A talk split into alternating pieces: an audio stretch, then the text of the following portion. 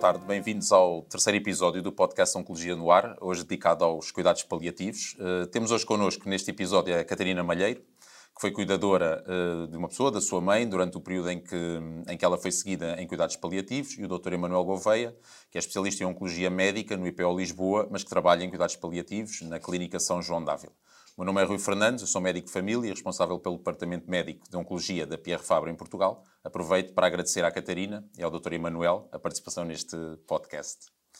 Uh, se calhar desta vez eu vou começar aqui pelo Dr. Emanuel e pedi-lhe, uh, é uma tarefa difícil, mas que de um modo tão sucinto quanto possível, nos definisse este conceito de cuidados paliativos e que nos dissesse o que é que o motivou a, a enverdar por esta área paralelamente ao seu trabalho como, como oncologista. Ok, muito boa tarde. Uh, agradecer antes de mais o convite e uh, dar aqui os cumprimentos à Catarina e agradecer também pelo trabalho que tem feito com a revista Cuidar, que acho importante deixar aqui essa, essa ressalva.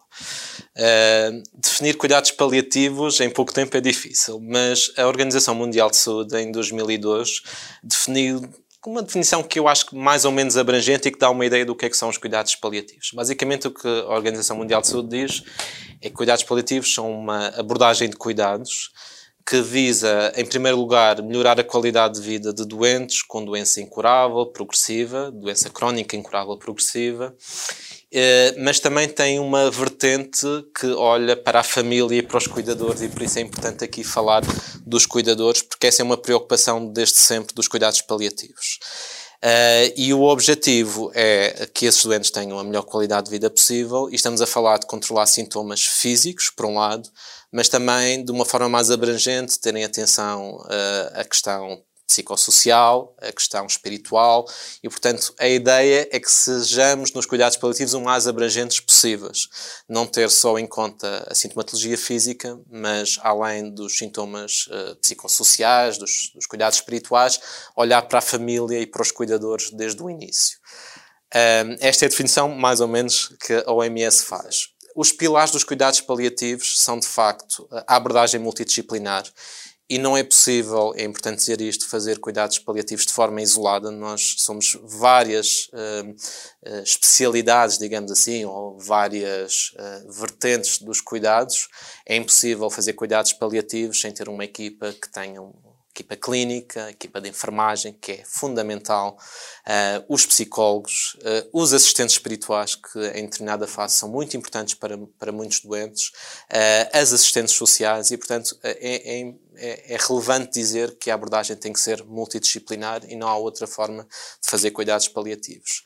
E assenta também, por outro lado, na formação das equipas, e depois podemos voltar a este ponto, que é, é um ponto que é fulcral, a formação e o treino, que é algo que tem que ser muito uh, uh, bem, deixado bem claro, que não é possível fazer bons cuidados paliativos sem haver um treino efetivo nesta área, e, e é algo que uh, em Portugal tem sido muito difícil ao longo dos anos, porque além da formação, e há muita vontade de fazer formação em cuidados paliativos, o treino tem sido um problema, porque que é importante haver equipas que deem esse treino.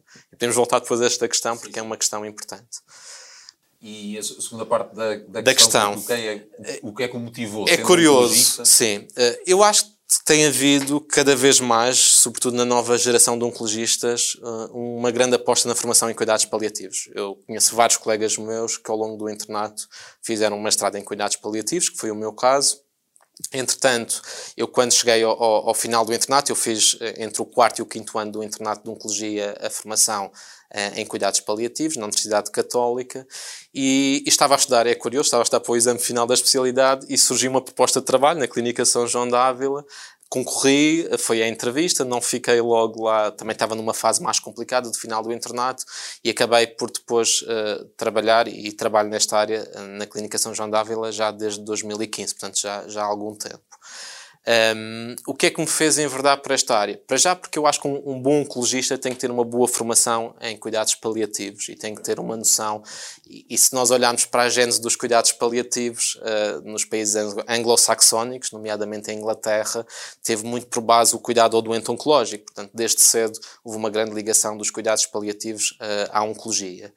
E por outro lado, porque é uma área que eu acho fascinante. Acho que podemos sempre, uh, e, e, não, não consigo partilhar uma ideia da oncologia uh, que seja só a terapêutica ativa, oncológica ativa, e que depois, quando os doentes muitas vezes mais precisam de nós, nomeadamente nos cuidados de suporte, que haja uma separação do oncologista, e acho que há cada vez mais um cuidado das instituições e das novas gerações de oncologistas de seguirem o doente desde o início, desde o diagnóstico da doença até, até o fim de vida. E, portanto, acho que é fundamental uh, que o oncologista tenha uma boa preparação nesta área. Muito bem. Se calhar passava agora à Catarina. Uh, a Catarina hoje realmente está aqui como, porque foi cuidadora de uma pessoa, de um familiar, a sua mãe, uma pessoa muito próxima, que foi seguida em cuidados paliativos, mas como o Dr. Emanuel disse bem, também é alguém que tem trabalhado na área da oncologia, é diretora da revista Cuidar, que é uma revista dedicada ao doente oncológico e aos seus cuidadores e familiares, e portanto é alguém que está, digamos, já relacionada com a oncologia dentro deste meio. E o que eu lhe pedia era, na sua perspectiva enquanto cuidadora que foi, uh, que nos contasse um pouco desta experiência, como é que, como é que aconteceu, digamos assim. Boa tarde, boa tarde a todos. Quero agradecer também o convite por estar aqui hoje. Um, e, e, a minha história, eh, a minha história na, nos cuidados paliativos, eu confesso que sou paliativista de, de, de gene, porque realmente é, é, uma área que, tal como o doutor disse, ainda está muito pouco uh, explorada e aplicada em Portugal. E, e, e, eu defendo que devemos tratar os tumores, sim, na oncologia, mas também devemos tratar as pessoas, porque os tumores estão dentro das pessoas. Portanto, a questão da bioética é fundamental quando falamos de, de oncologia. Eh, eu fui cuidadora da minha mãe, que foi diagnosticada com cancro de pâncreas, e eh, depois de termos, num mês de, de internamento, no primeiro mês de internamento e diagnóstico, depois de termos posto em causa todas as possibilidades de, de, de cura ou de, de cirurgia, um, ehm, foi-me dito, a mim que era responsável pela, por ir às consultas com a minha mãe e por ouvir os médicos e por discutir a situação clínica dela com os médicos, foi-me dito que hum, a melhor coisa que eu devia fazer era pegar na minha mãe e levá-la para casa e fazer com que os últimos meses de vida, que seriam seis no máximo na altura, uh, dela fossem com qualidade de vida. E foi o que eu fiz. Uh, eu levei a minha mãe para casa, Uh, entrei imediatamente em contacto com, com a médica, onde ela passou a ser seguida, que ia lá uma vez por mês, durante os primeiros meses, depois deixou de ir do hospital, que me uh, que encaminhou para a consulta da dor e que me, uh, que me orientou para a consulta, para os cuidados, para a equipa de cuidados paliativos. os cuidados paliativos da minha mãe foram em casa. Ela teve a equipa em casa, que é uma coisa que eu sei que nem todos os sítios, nem todas as regiões de Portugal isto é possível. Portanto, eu também faço questão sempre de dizer isto, porque é tão importante, tão importante conseguir respeitar a vontade do doente, porque acima de tudo estava a vontade da minha mãe em não querer morrer no hospital, porque a verdade era esta. Poder dar-lhe este conforto e esta qualidade de vida que o, que o médico, que o oncologista me tinha dito que ela deveria ter em casa, que era a vontade dela, mas com todo o conforto e com toda a panóplia de, de, de cuidados clínicos práticos que ela iria necessitar, uma vez que este tipo de, de cancro, este tipo de tumor, eh, tem um, um avanço grande e, e, bastante devastador em termos de, de, de sintomas físicos. Portanto, eh, tratei sim de, de, contactar a equipa de cuidados paliativos. Logo à partida foi-me dito que para ela poder ter acesso a esse serviço em casa, a esse cuidado em casa, que era necessário ter um cuidador, ter uma pessoa responsável, que estivesse sempre em casa com ela. Que foi a tarefa que assumi? Que foi a tarefa que eu assumi. Eu, nesse momento, deixei. Eu tinha um, uma profissão, tinha um negócio que, que fechei.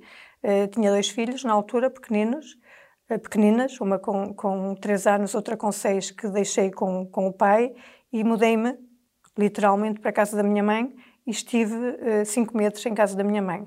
Durante esses cinco meses, realmente, tínhamos a equipa de cuidados paliativos que vinha duas vezes por dia a casa eh, com, com esta, esta uh, equipa multidisciplinar que o doutor estava a dizer, sempre com o, contacto com o médico, cada vez que havia um, uma situação clínica nova que, que, tinha que se fazer aqui a, a ponto com o clínico, se era necessário aumentar a, a dose de morfina, se era necessário fazer uma, colocar uma sonda nasogástrica, se era necessário dar outra medicação que fosse, entretanto, o pâncreas deixou de produzir insulina, entretanto, foi, foi necessário começar a, a, injetar a insulina. O que foi acontecendo também foi que a minha mãe esteve com, com soro também, com oxigênio, com todo, ou seja, o, avançar da doença teve todas estas, todas estas fases, sempre em casa. A minha mãe tive que, que realmente recorrer ao, ao, ao, serviço de urgência duas vezes. A primeira vez eh, em que realmente houve ali um coma diabético que, que, foi imprevisível quando, quando aconteceu e que foi necessário realmente ir para as urgências, mas que após estabilização eh, assinei o, termo de responsabilidade e voltei a trazê-la para casa. A segunda vez e a terceira vez que havia ali uns picos de glicémia que ficaram descontrolados, eh, foi feita a estabilização em casa e ficava em casa. Eh, mas isto só foi possível realmente graças a, a, uma equipa fantástica que, que ia duas vezes por dia a casa, que tinha um telefone de contacto 24 horas por dia, para onde eu podia ligar a qualquer hora, para qualquer situação que acontecesse, eu podia ligar para, para esse contacto. E, e aos poucos, na altura, eh, eu também fui aprendendo a, a limpar a veia eh, com o soro para poder injetar o, o medicamento para o enjoo, para poder comer, para evitar o vómito depois. Isto já são aqui algumas questões técnicas, não é? Mas eu própria fui, me fui tornando enfermeira, uma cuidadora enfermeira da minha mãe, ou seja, também tinha aqui esta missão de ir uh, dando insulina, insulina, insulina, mudando o penso da, da, da morfina, ir controlando a medicação, ir injetando a medicação para que, que se pudesse fazer a medicação, ir controlando os níveis de oxigênio. Pronto, acabei por, por mas isto tudo graças à, à, equipa que realmente me foi passando estes ensinamentos e que, que também havia aqui um, um depositar de confiança e aí eu percebi realmente o porquê. Primeiro porque um doente numa situação destas nunca poderia estar sozinho em casa, não é? Claro. Senão aí teria que ficar no hospital. Mas uh, o, o, cuidador uh, serve para isto tudo, não é? O cuidador está ali e cuida mesmo o cuidador cuida mesmo. E, e, e, e, realmente, quando surgiu a revista Cuidar, o primeiro nome que, que eu. Porque, porque realmente está muito ligado aos cuidados paliativos, é a arte de cuidar. E, que está na, na gene da, da, oncologia e que passa para além do, do oncologista ser um, um mero prescritor de, de, de, quimioterapia, não é? Portanto, eu acho que, que faz todo sentido e, e gostava que, que, em Portugal se falasse mais de cuidados paliativos. Eu ouço muito falar de cuidados paliativos e falo muito de cuidados paliativos e sou uma apaixonada por cuidados paliativos, mas é no estrangeiro. Infelizmente em Portugal ainda não. Hum, eu, eu, eu pelo, pelo, que percebo das suas palavras, a sua experiência aqui pela, pelo acompanhamento que lhe foi, foi dado por esta, esta equipa, não é? esta equipa de cuidados paliativos, foi, foi positiva. Uh, acha que, que, que, isso foi importante, até pela essa questão que referiu há pouco, que seria um desejo da sua mãe uh, ficar em casa, não estar no hospital? Isto foi importante, esta envolvência da equipa, na, nesse apoio que pôde prestar à sua mãe? Sim, sem dúvida. Se não fosse assim, era impossível ela ter ficado cinco meses em casa com este tipo de cancro, que eu gosto sempre de ressalvar, com este tipo de cancro, que é extremamente agressivo e que, que, que a pessoa fica completamente uh, uh, dependente a nível de, de de, de mecanismos médicos, de, de, medicação e de equipamentos e de e só com uma, com, com, os cuidados, com uma equipa de cuidados paliativos é que isto era possível, senão nem pensar. Ok, se calhar devolvi a pergunta ao Dr. Emanuel, porque a abordagem realmente em cuidados paliativos é uma abordagem global, holística, tem a vertente clínica, psicológica, social, cultural. Uh, o, o, qual é para si a importância desta equipa disciplinar nesta dinâmica toda e nesta abordagem que se quer o mais global possível? É fundamental. Não é possível fazer cuidados paliativos de outra forma. Eu, eu gostava de pegar na, nas palavras da Catarina, porque de facto o exemplo da Catarina é um exemplo que infelizmente em Portugal não é possível reproduzir em, muita, em, muitas, em muitos sítios, em muitas áreas geográficas e nós temos Ehm, vários déficits nos cuidados paliativos, mas um dos maiores déficits são os cuidados da comunidade. Uh, infelizmente, há muito poucas equipas comunitárias de cuidados paliativos em Portugal. Há equipas muito boas, funcionam muito bem, mas eu costumo dizer que é a lotaria do, do código postal, porque uh, um doente pode residir numa área onde felizmente tem uma equipa e tem acesso a essa equipa e é possível respeitar essa vontade do doente de permanecer em casa, Mas infelizmente noutros sítios isso não é possível, porque ou não existem equipas, ou as equipas que existem têm poucos recursos alocados. Uh, e o Rui é, é, de Medicina Geral e Familiar e sabe que infelizmente uh, não há ainda uma preocupação das unidades uh, de saúde familiares em Pronto, não há um grande investimento nessa área, sim, embora, sim. Haja, embora haja há muitos profissionais. Não há é, é recursos, sim. às vezes, para se fazer o Exatamente. para se dar um apoio, por exemplo, como a Catarina claro. descreveu. Há muitos profissionais motivados, há muitas pessoas com formação, mas depois falta uma coisa que são as políticas de saúde e, e a aposta clara nessas políticas de saúde na, na comunidade. E, e, esse é, eu diria, provavelmente um dos maiores déficits. Nós, neste momento, no hospital, já temos a maior parte dos hospitais com equipas intra-hospitalares, mas falta muito, muito na comunidade. Um, respondendo à pergunta, eu acho que é claro que não se pode fazer cuidados paliativos sem ter esta equipa e, e, e temos que funcionar muito bem entrosados, ou seja, eh, esta comunicação, eh, nomeadamente entre a equipa de enfermagem e a equipa clínica é fundamental, o apoio das assistentes sociais é fundamental, o apoio dos psicólogos é fundamental. Portanto, acho que é, é, é impossível dizer que, que, nenhum destes elementos seja importante na, na abordagem em cuidados paliativos. Uh, se calhar agora aqui uma pergunta uh, para, para, ver a vossa opinião sobre, sobre o tema. Eu, isto também é, é uma opinião pessoal. Uh, a expressão cuidados paliativos em Portugal ainda tem uma certa carga que às vezes um bocadinho que as pessoas optam por não falar, como diz a Catarina, ainda tem uma carga muito pesada. Esta pergunta é, per, pergunta à Catarina. Ah, como é que se sentiu quando ouviu pela primeira vez que este seu familiar, ou que a sua mãe, neste caso, não é, não é um familiar qualquer, é uma pessoa muito próxima, mas que iria começar a ser seguido em cuidados paliativos, ou que passava aos cuidados paliativos, uh, como, como normalmente se costuma dizer? Eu penso que foi o passo seguinte após ter recebido a, a, notícia de que não havia qualquer possibilidade de tratamento ou de cura.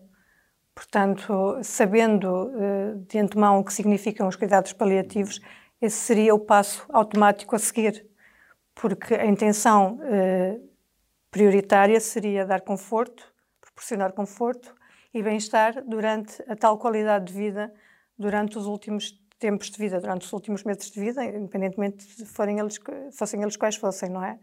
Um, portanto, não, não, no meu caso, eu não tenho, não tive esse, esse tipo de choque porque, porque já sabia que seria o, o passo, o, passo inevitável e que realmente para poder responder a, ao desejo dela, para poder ficar em casa, teria que ser assim. Teria que ser assim.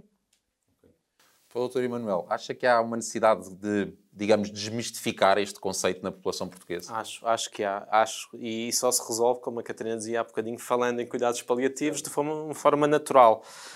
Um, uma das questões que é muito importante é cada vez mais, e para isso é preciso haver recursos, cada vez mais permitir que os doentes uh, tenham acesso aos cuidados paliativos mais precocemente no seu percurso de doença.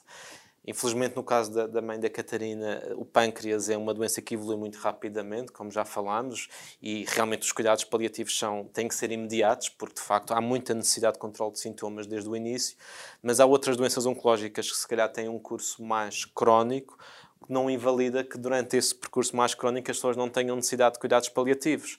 Uh, idealmente, uh, deveria ser o mais precocemente possível, houvessem recursos para tal. Sim, isso era a minha, a minha pergunta seguinte, que é, considerando um doente oncológico e o percurso normal de tratamento, quando é que seria a altura ideal para iniciar este contacto com a equipa? Idealmente desde o início da doença uhum, oncológica. Uhum. Nós estamos a falar eh, em doença oncológica, mas isto é aplicável a outras patologias crónicas, incuráveis e com prognóstico limitado. Mas falando na doença oncológica, há um, um, artigo que foi publicado no New England Journal of Medicine, uma das melhores, uma das revistas mais consideradas a nível mundial na área da medicina, há uns anos atrás, uh, que falava uh, sobre a integração de cuidados paliativos precocemente no cancro do pulmão e causou, na altura, um grande impacto porque chocou muitos oncologistas. Uh, também a verdade é que a realidade era outra na altura eh, em termos de cancro do pulmão, mas ficou demonstrando que se fossem aplicados cuidados paliativos precocemente na doença, conseguia-se aumentar a sobrevivência dos doentes, independentemente daquilo que se fizesse uh, em relação à, à, doença oncológica. E eu acredito muito nisso. Acho que se houver um bom controle sintomático, independentemente dos doentes fazerem o tratamento que tenham que fazer ao longo da sua doença, com certeza que eles vão viver mais e, sobretudo, vão viver melhor e com mais qualidade de vida, que é aquilo que nós, nós queremos. Não é? Uh, e, portanto, idealmente seria no início da doença oncológica. E isto é aplicável, e estamos a falar muito de oncologia, porque também uh, é, é, essa área que estamos aqui a, a focar, mas isto é aplicável aos, a outras uh, doenças, nomeadamente algumas doenças neurodegenerativas que nós tratamos em cuidados paliativos. Estou-me a lembrar de uma doença que é devastadora, que é a esclerose lateral amiotrófica, que tanta necessidade tem cuidados paliativos, mas ainda outro tipo de doenças e até doenças uh, cardiovasculares, insuficiências cardíacas graves, doenças pulmonares crónicas graves, em que se calhar se os cuidados paliativos fossem introduzidos mais precocemente, os doentes podiam ter mais, mais qualidade de vida. E isto só se faz uh, mudando mentalidades e falando de cuidados paliativos. E, e, e não. Eu, eu gosto muito. Catarina há pouco estava a falar do, do estrangeiro, do, do, do, daquele que é o racional, nomeadamente dos países anglo-saxónicos, do Canadá, da Inglaterra, em, em, que isto é tudo muito natural. Eu lembro que fiz durante o internato um estágio de três meses em Londres e lá os doentes eram introduzidos aos cuidados paliativos muito precocemente e, e, aquela palavra não tinha nenhuma conotação negativa. Era natural que as pessoas que tinham uma doença oncológica uh, tivessem uma discussão logo sobre cuidados paliativos e antecipar uh, necessidades precocemente e acho que isso é muito importante porque de facto não há depois aquela quebra que muitas vezes se nota quando o doente deixa, como dizia o Rui há pouco, deixa de ser seguido e passa aos cuidados paliativos como se fosse o passar aos cuidados paliativos fosse uma, uma, uma coisa negativa que não tem que ser necessariamente. Agora, isto só se faz com recursos. Uh, não, não podemos, nós, infelizmente, quando queremos ter uma consulta de cuidados paliativos, uh, não por culpa dos colegas que estão assoberbados, mas temos poucos recursos uh, clínicos e quando queremos uma consulta de cuidados paliativos demoramos muito tempo para ter essa consulta em Portugal e, e, e só se faz com, com, mais, com mais pessoas a trabalhar nesta área. E às vezes há pessoas que não têm esse tempo de espera. Exatamente. Exatamente, infelizmente. Uh, falando um bocadinho uh, agora, sobretudo na questão do impacto na estrutura familiar, e a Catarina há pouco descreveu muito bem que houve necessidade, quase durante aquele período, não foi quase, de, de, durante aquele período, se mudar para a casa da sua mãe e, e até portanto, deixar os filhos ao, ao cuidado de outra pessoa. como é que descreve este impacto na, na sua estrutura familiar de ter a sua mãe a ser seguida em cuidados paliativos, ou pelo menos numa situação Uh, inicialmente uh, eu não vi outra opção. Certo. Era esta a opção e não haveria, não, não era, não tinha sequer posto outra sobre a mesa, até porque a partir do momento em que eu sabia que a minha mãe tinha um tempo limite de vida, eu penso que qualquer um de nós que aqui estamos, uh, o que pretendemos é passar o máximo tempo possível com, com as nossas mães. Estamos a falar aqui das nossas mães, todos, todos, todos somos filhos, não é? Uh, portanto, isso nem sequer, eu nem sequer pus outra hipótese uh, em causa. Portanto, na altura foi, foi atirar-me de cabeça. Depois, sim. Depois, depois cai-nos tudo em cima. Eu concordo consigo, mas imagino que o impacto na família seja, seja sim, muito grande. Sim, sim. Nunca passei pela mesma situação, mas imagino que sim. Sim, depois cai-nos tudo em cima, não é? Porque, porque nós não podemos pôr a nossa vida...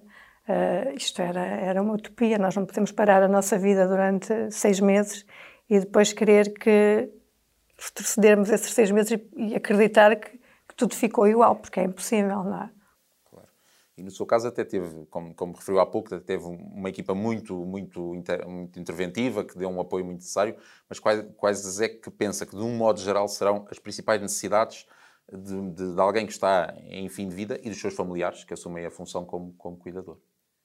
Bem, eh, eu, eu, penso que esta, esta parte da equipa multidisciplinar eu não consigo aqui. Os enfermeiros são, são uh, as, as, as, pessoas que têm que estar sempre, não é? Que estão sempre presentes e, e, que fazem este trabalho diariamente e que são eles que realmente estão ali disponíveis do outro lado do telefone e que são eles que estão constantemente uh, em casa das pessoas ou que, que, são eles que fazem a ligação do doente com o resto da equipa.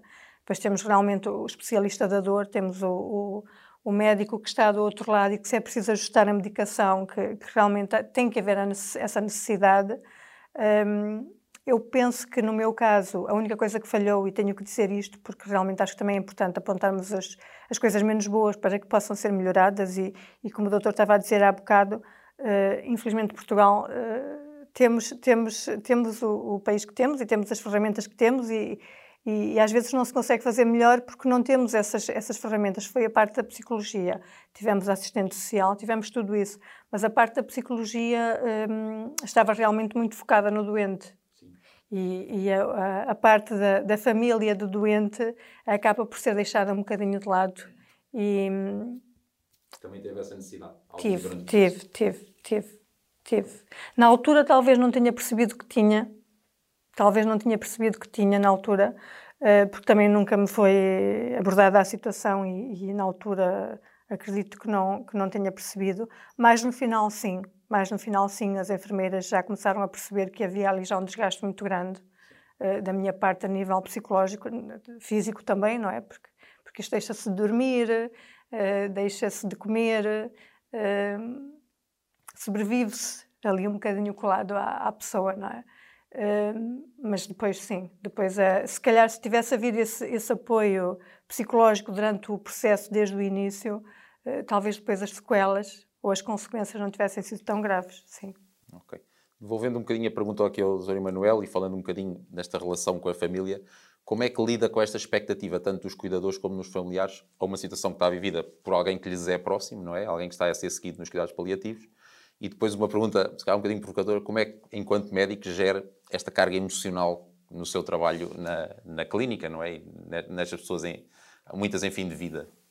Bem, em relação à expectativa, eu acho que não há regras, porque as famílias são todas diferentes, as pessoas são diferentes, é, é muito uma, uma abordagem individualizada e nós, sobretudo, temos de ter a sensibilidade de perceber as pessoas que temos à frente, perceber o background que trazem, como é que abordam a, a, estas temáticas em família, como é que os cuidadores a, encaram a situação, como é que se, essa situação depois, que repercussões é que tem no doente. Isto é é difícil estabelecer regras, acho que é, é, é, importante e, e, o que não é fácil às vezes é ter a sensibilidade de perceber algumas nuances, é preciso há coisas que eu há bocadinho estava a falar do treino, há coisas que se vai ganhando com o tempo e vai-se percebendo melhor. E, e, eu costumo também dizer aos colegas mais novos que é importante ouvir os outros elementos da equipa, porque às vezes, eh, como, como a Catarina estava a dizer, os enfermeiros estão sempre lá, seja em contexto de, de comunidade, em contexto de, de, de apoio eh, comunitário, mas seja também no como nas unidades, a unidade em que eu trabalho, a unidade de cuidados paliativos, os enfermeiros estão 24 horas e, portanto, há obviamente tem sensibilidade para algumas questões em que nós da equipa clínica, que estamos com um tempo mais limitado com os doentes, não conseguimos perceber tão bem. Portanto, isto também é importante ouvir os outros elementos da equipa e, e, e ter reuniões muito regularmente, porque há coisas que têm que ser discutidas e que têm que ser ventiladas em equipa, porque se não são discutidas, há uh, falsas ideias que se vão acumulando em relação àquele doente em concreto, àquela família em concreto, e, e depois acaba por ter repercussões na equipa. Agora, eh, é de facto uma área de grande desgaste. Uh, e, e, uma coisa que também se calhar não se aborda muito, porque não há tempo para se abordar, é o apoio psicológico aos próprios profissionais. Uh, e, e, às vezes esse apoio pode ser feito até dentro da equipa ou com alguém que ajude uh, externamente. e esta questão de ventilar as questões e de, de, de, de trazer à, à tona as questões que, que, surgem na equipa é muito importante também para uh, a prevenção do burnout. Se nós não discutirmos, guardarmos para nós e não, não, não, não abordarmos essas questões, uh, realmente elas vão se acumulando e depois têm repercussões a nível pessoal que, que podem, podem ser complicadas. Há uma coisa que também é essencial e, e, nós não somos de ferro, obviamente, e somos humanos também, nós profissionais, mas às vezes é preciso também, uh, quando saímos do trabalho, desligar um pouco, porque senão não, não é possível fazer isto. E, e, e, a prevenção do burnout também passa por saber quando é que é a altura certa para desligar, o que às vezes não é fácil. É muito, muito fácil na teoria, mas na prática é complicado. Uh, mesmo, mesmo agora entrar na, na, fase final, que o tempo já, já, já vai adiantado, eu perguntava, uh, a Catarina já referiu aqui muitos apoios que lhe foi dado pela equipa, Uh, mas excluindo aqui esta parte da equipa, concretamente de cuidados paliativos, se teve ao seu dispor algum apoio extra uh, e se não, quais é que considerava que, que, deveriam existir? Eh, da parte, de, de, da, parte de, da pessoa cuidada, não. Da parte da pessoa cuidada, eu penso que esta equipa multidisciplinar consegue abranger e consegue tratar ou proporcionar tudo o que é necessário para, para, para o bem-estar do doente, para o, o melhor possível uh, que tem a ver com o bem-estar do doente. Da parte dos cuidadores, sim, eu tive que, que, que recorrer à ajuda psiquiátrica uh, fora. Um, e penso que, voltando outra vez àquilo que eu disse há bocado, que foi a única coisa que, que eu realmente tenho a apontar e que, que acho que. Mas que volto a dizer que não é por, por falta ou não é por falha da equipa, é porque realmente os profissionais são muito poucos. Os profissionais são muito poucos e aquilo são horas que estão. Uh, os profissionais têm. Cada profissional da, da, equipa tem uns X de horas para fazer estas visitas uh, à casa dos doentes, portanto, aquilo tem que ser assim tudo muito bem gerido, portanto, claro, sim, primeiro estaria o doente e depois é que estaria a parte do, do cuidador, e, e, por isso é que no meu caso, mas, mas, percebo que nem toda a gente tem esta possibilidade de poder ir procurar ajuda fora, não é? Que foi o que eu fiz, e, e procurei ajuda psiquiátrica uh, fora de, da equipa. Também para o Dr. Emanuel, uh, quais é são estes apoios que tem disponível para oferecer às pessoas que seguem, ou até às famílias, os cuidadores, uh, e quais é que não tendo, acha que, que seria uma prioridade, digamos assim? Uh, essa questão é, é complexa, porque uh, falando da minha realidade, eu trabalho numa unidade, uh, nós temos de facto todos os elementos da equipa multidisciplinar e, e, considero que temos também já alguns anos de funcionamento e a equipa conhece bem isso, depois torna, obviamente, a gestão mais fácil mas também reconheço que estamos a falar de realidades diferentes, porque o ambiente de uma unidade de cuidados paliativos é muito mais controlado do que o ambiente da comunidade. E eu admiro muito os colegas que trabalham na comunidade, porque às vezes trabalham em condições muito difíceis, como dizia a Catarina, com um limite de horas estabelecido para uh, chegar a, X doentes, e isso às vezes é muito difícil de gerir, e às vezes há o sentimento que poderiam dedicar mais tempo a uma determinada a um determinado doente, a uma determinada família e não tem, não tem esse tempo disponível para tal. Uh, volto um bocadinho ao início, dizendo que provavelmente o que sinto é que falta uma rede estruturada. Ou seja, uh, nós temos muito trabalho a fazer em Portugal, porque não é, não é correto que um doente que vive numa determinada zona tenha menos acesso do que um doente que vive noutra, noutra região do país uh, e tem que se trabalhar no sentido de construir uma rede estruturada. Em, em, nunca vai haver um mundo perfeito. Uh, e, e, é preciso alocar muitos recursos para se conseguir avançar nesta área, porque Portugal leva, nesse aspecto, alguns anos de, de, atraso, quando comparamos com outros países da Europa, por exemplo, mas, e sem recursos recursos humanos não é possível, portanto, não se consegue fazer isto sem recursos humanos. Uh, mas, uh, além disso, também acho que é preciso mais treino. Portanto, e isso só se resolve também com recursos humanos. Tem que haver equipas que formem novas equipas e conseguir com isso ter, ter uh, mais disponível. Portanto, eu, eu se calhar responderia de uma forma mais abrangente. na minha realidade, que é uma realidade muito controlada, realmente sinto que, que as coisas vão funcionando mas temos que olhar para a realidade do todo nacional e aqui há muito, muito trabalho a fazer. Uh, salvaguardando sempre que há equipas que funcionam muito bem e que devem ser tidas como exemplo até para formar outras equipas que, que, que se devem formar, que devem uh, construir, digamos assim. Acho que pelo menos podemos concordar os três da, da importância que tem é? esta, esta, esta área no, no, no tratamento dos doentes e, sobretudo, da necessidade que há de investir mais e de, de, de, resolver algumas desigualdades eh, que ainda se vêem em Portugal. Nós concluímos assim o terceiro episódio do podcast Oncologia no Ar. Eu agradeço uma vez mais à Catarina e ao Dr. Emanuel a vossa disponibilidade. Agradeço também a todos os ouvintes e até um próximo episódio. Obrigado. Obrigada.